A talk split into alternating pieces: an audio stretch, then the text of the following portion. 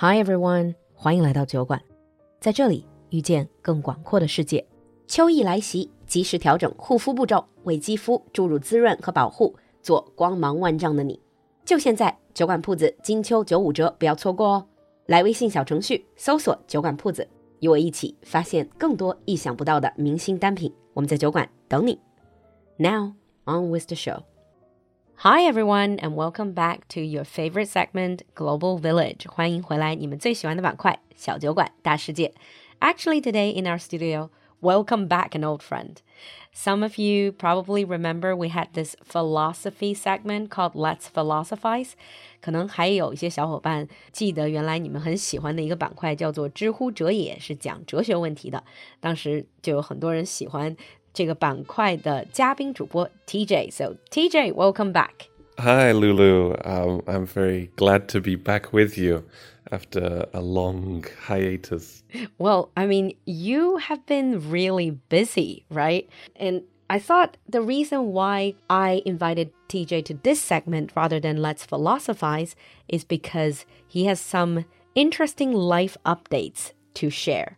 Like before in this segment earlier this year, if some of you still remember, we talked to Brad about his move to Japan.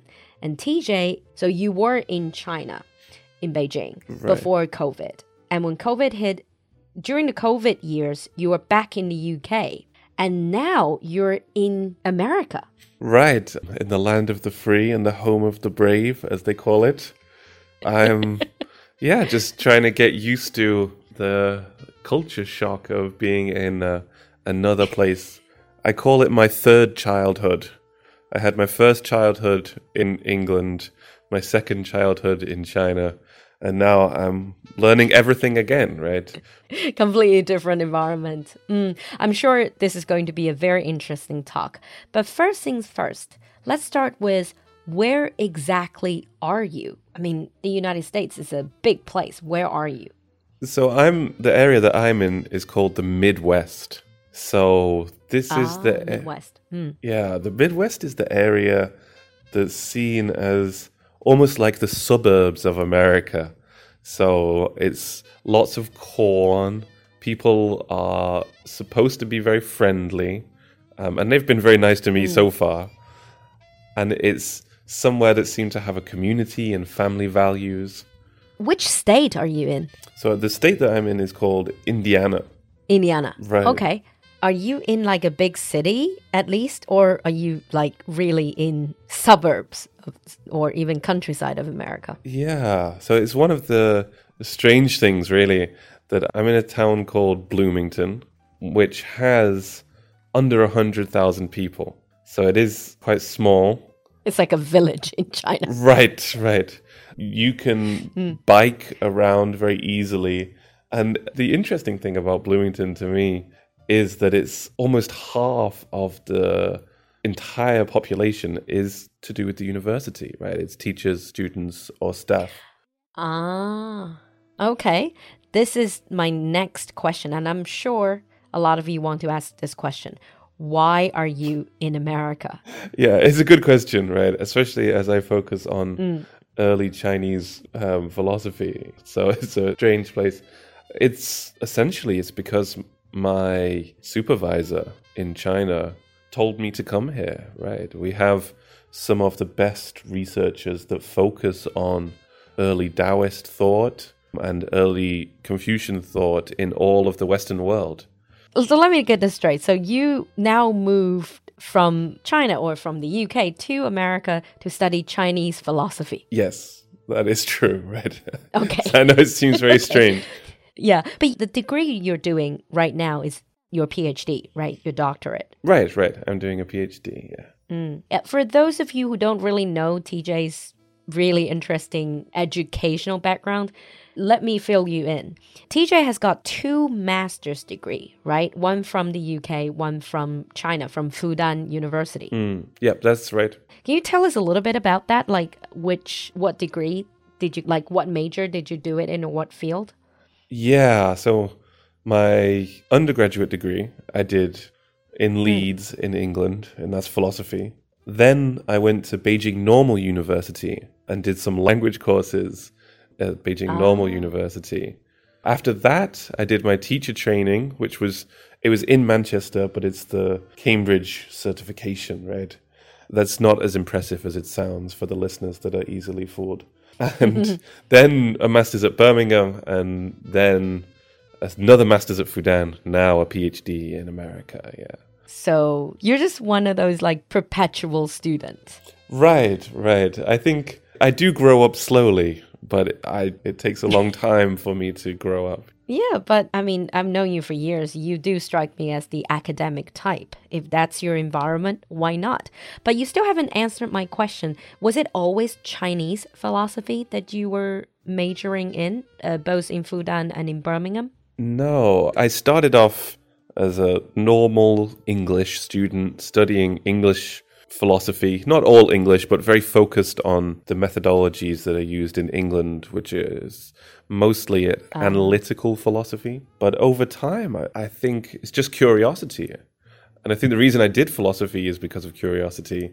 And you think, well, this is what all the English people say, but what about the Indian people? What about Chinese mm. people, right? There's a lot of people in the world and history is very long. So surely there must be some other ideas than the ones that we learn about in these courses. So you start to read and then you become more and more interested. So yeah, I've uh, my first master's degree I focused a lot on Buddhist thought, especially Nagar. Buddhist thoughts. Yeah, oh. especially Nagarjuna who is uh, in Chinese is called Long Shu Pusa. Yeah. Okay, that's so much beyond my realm of knowledge. right, I won't go into too much detail, but it's yeah, it's all about Buddhist thoughts about um, emptiness, right? So it's the everybody knows the Kong Bu Yi Se Bu Yi Kong, right? This kind of Buddhist thought is focusing mm. on uh, this kind of. Uh, it's called Madhyamaka Zhonglun. Yeah. Okay. So I've just done a little bit of just crash course research. 龙树菩萨 yeah, Yeah, that's the one, yeah. Mm, okay, I see. 大乘佛教论师. Okay. Now, and then you went to Fudan. You actually went to Fudan on a full scholarship. Right. I was very lucky. In fact, it's the English that are the most stingy, actually. the English, they don't give me the good scholarships, but the American schools and the Chinese schools have all been very kind in giving me full scholarships and, yeah, paying for everything. Mm.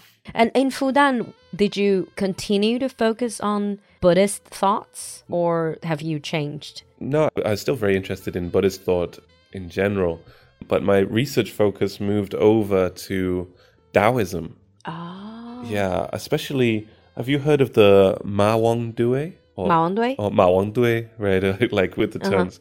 This is an archaeological site where they recovered a lot of yep. documents. And some of those documents are to do with Taoism. Um, right, especially there's uh, a type of Taoism called Huang Lao. So the Huang is like Huang Di, right? Huang Lao and the Lao is like mm. Laozi. So this type of Taoism is a little bit more socially engaged. So like Zhuangzi, mm-hmm. he tends to be more like, okay, we don't really want to pay too much attention to society.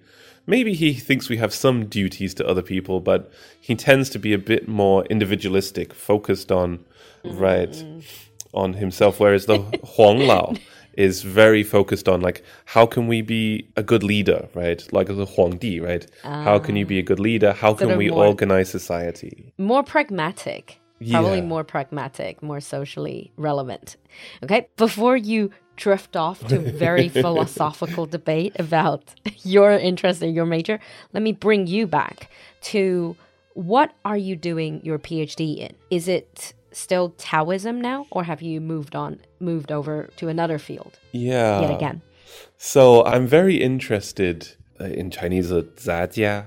So you have these mm. books like the Huainanzi, right? Where they mix things together. And I think that this is something I really love about this warring states period of Chinese history is that people they disagree, but they're really talking to each other in a lot of detail about why they disagree and they're building new ideas from those disagreements. So I think that that's really yeah. sort of very vibrant debates. Exactly, exactly. And that's what I would like to do in the modern world. So I would like to have this kind of global philosophy where you are putting these different ideas into conversation with each other, whether they're from the West or from India or China or somewhere else, right? Really. Ah, the clashes of thoughts. Yeah. Sort of. Mm. Sounds great. So, in the first episode of this long catch up with one of your favorite guest speakers, TJ, we've talked about his new life in America. And we're going to continue with this talk in the next episode.